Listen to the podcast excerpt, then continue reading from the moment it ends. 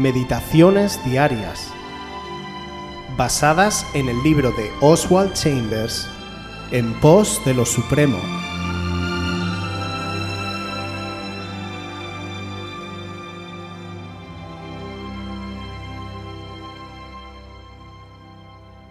El hábito de las riquezas. Segunda de Pedro 1, 3 y 4. Como todas las cosas que pertenecen a la vida y a la piedad nos han sido dadas por su divino poder, mediante el conocimiento de aquel que nos llamó por su gloria y excelencia, por medio de las cuales nos ha dado preciosas y grandísimas promesas, para que por ellas llegaseis a ser participantes de la naturaleza divina, habiendo huido de la corrupción que hay en el mundo a causa de la concupiscencia. Somos hechos participantes de la naturaleza divina por medio de las promesas. Luego tenemos que manifestar la naturaleza divina en nuestra naturaleza humana por medio de hábitos. Y el primer hábito que debemos formar es el de darnos cuenta de la provisión que Dios ha hecho. Oh, mis recursos no me lo permiten, decimos. Esa frase encierra una de las peores mentiras. Es de excesivo mal gusto hablar de dinero en el mundo natural y de la misma manera en las cosas espirituales. Y sin embargo, hablamos como si nuestro Padre Celestial nos hubiera dejado sin recursos. Pensamos que es señal de verdadera modestia decir a la terminación del día, Oh, bueno, apenas he logrado salvarme, pero ha sido una severa lucha. Y todo un Dios omnipotente es nuestro en el Señor Jesús y hará contribuir el último grano de arena y la estrella más remota para bendecirnos si le queremos obedecer. ¿Qué importa entonces si las circunstancias exteriores son difíciles? ¿Por qué no habían de ser? Si cedemos a la condolencia propia y nos entregamos al lujo de la miseria, excluimos las riquezas de Dios de nuestras propias vidas y estorbamos a otros de participar de su provisión. No hay peor pecado que el de tener lástima de sí mismo, porque hace desaparecer poco a poco a Dios y coloca el interés propio en el trono. Abre nuestras bocas para murmurar y nuestras vidas se convierten a manera de insaciables esponjas espirituales, no habiendo en ellas nada de hermoso ni generoso. Cuando Dios empieza a sentirse satisfecho con nosotros, empobrecerá todo lo que tenga carácter de riquezas ficticias, hasta que aprendamos que todas nuestras fuentes sanas y puras están en Él. Si la majestad y la gracia y el poder de Dios no están siendo manifestados en nosotros, no a nuestra conciencia, Dios nos hace responsables. En 2 de Corintios 9:8 leemos: Poderoso es Dios para hacer que abunde en vosotros toda gracia, Enseguida aprende a derramar la gracia de Dios sobre otros. Sé sellado con la naturaleza de Dios y su bendición fluirá a través de ti todo el tiempo. Las palabras de Oswald nos recuerdan en cierto modo a la parábola del Hijo Pródigo, en la cual vemos a dos hijos que viven en la casa de su padre, una casa de gran provisión, donde reciben un gran amor incondicional. En el Evangelio de Lucas capítulo 15 versículo 12 leemos que un día el hijo menor se dirigió a su padre y le dijo, Dame la parte de los bienes que me corresponden. Esta parte que recibió y que luego sabemos que perdió representa sus propios intereses, sus talentos, sus capacidades y todas las cosas que quería utilizar para enfrentar los problemas y vivir la vida como él quería. Esta actitud del hijo menor describe a muchos cristianos de hoy en día. Pero cuando comienzan a surgir las dificultades, rápidamente sus propios recursos se agotan y gastan todo lo que tienen dentro. Quizá pueden enfrentar y solucionar algunos primeros obstáculos y encontrar la fuerza interna para soportar algunas pruebas, pero tarde o temprano llega el tiempo del hambre que va más allá de lo carnal y comienza a golpear sus almas. Es ahí cuando se presenta el final de sus propios pensamientos, de sus aparentes ingeniosas ideas, de sus supuestas poderosas fuerzas. Todo recurso basado en su autoconfianza se acaba. En ese momento saben que tienen que tomar decisiones, pero no saben qué camino escoger. Los amigos ya no les pueden ayudar. Nadie está a su lado ahora. Lo único que les queda es miedo, depresión, vacío y desesperanza pero aún así siguen dando vueltas en la pocilga del diablo, revolcándose en el vacío de su autocompasión y muriéndose de hambre.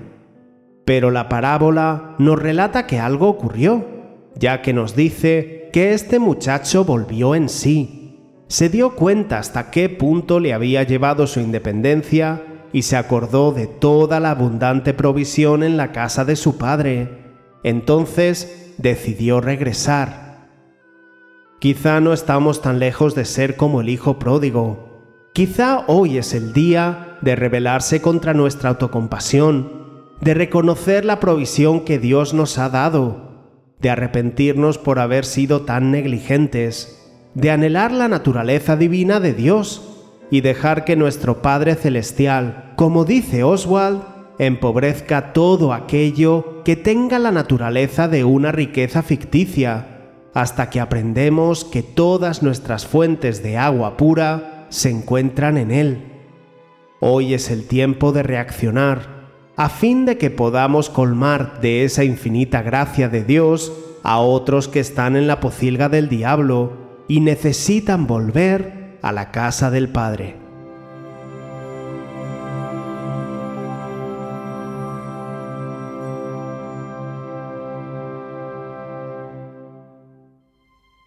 Si quieres volver a escuchar este devocional o cualquier otra de nuestras emisiones anteriores, puedes visitar nuestro canal de YouTube buscándonos como Aviva Voz FM. También puedes ponerte en contacto con nosotros a través de nuestra página web www.avivavoz.es o mandarnos un correo electrónico a la dirección contacta@avivavoz.es.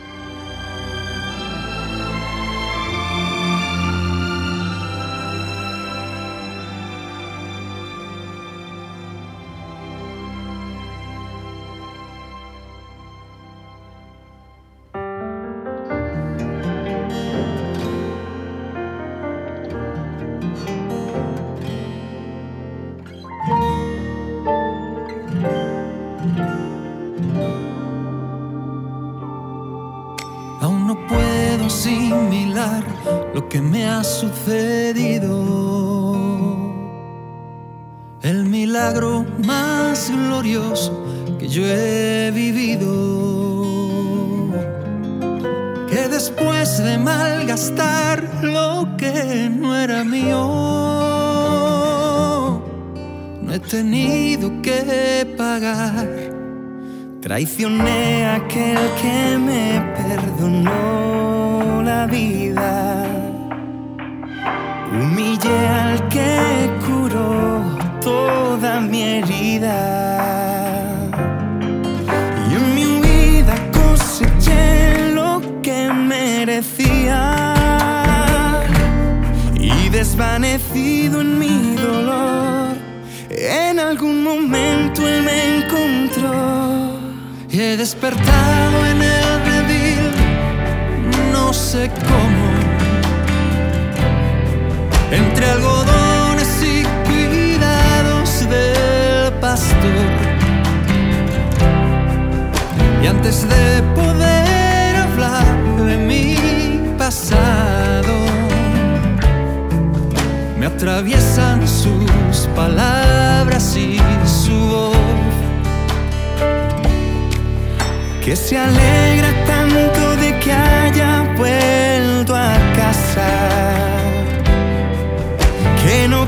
piense que descanse, que no pasa nada. Y dormido en su regazo, lo he sabido.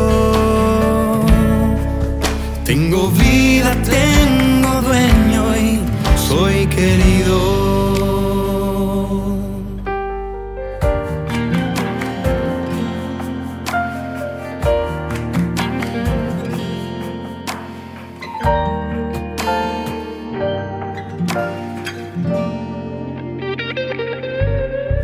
Aprendido la lección del amor divino, divino. Que me transformó cruzándose en mi camino. Y que dio a mi vida entera otro sentido, otro sentido, otra meta y otro fin. Yo para mí el mañana. Pero sí sé que nunca se apagará su llama. Salga el sol por donde quiera, Él me ama. Sé lo que es la gracia y el perdón. Su misericordia es mi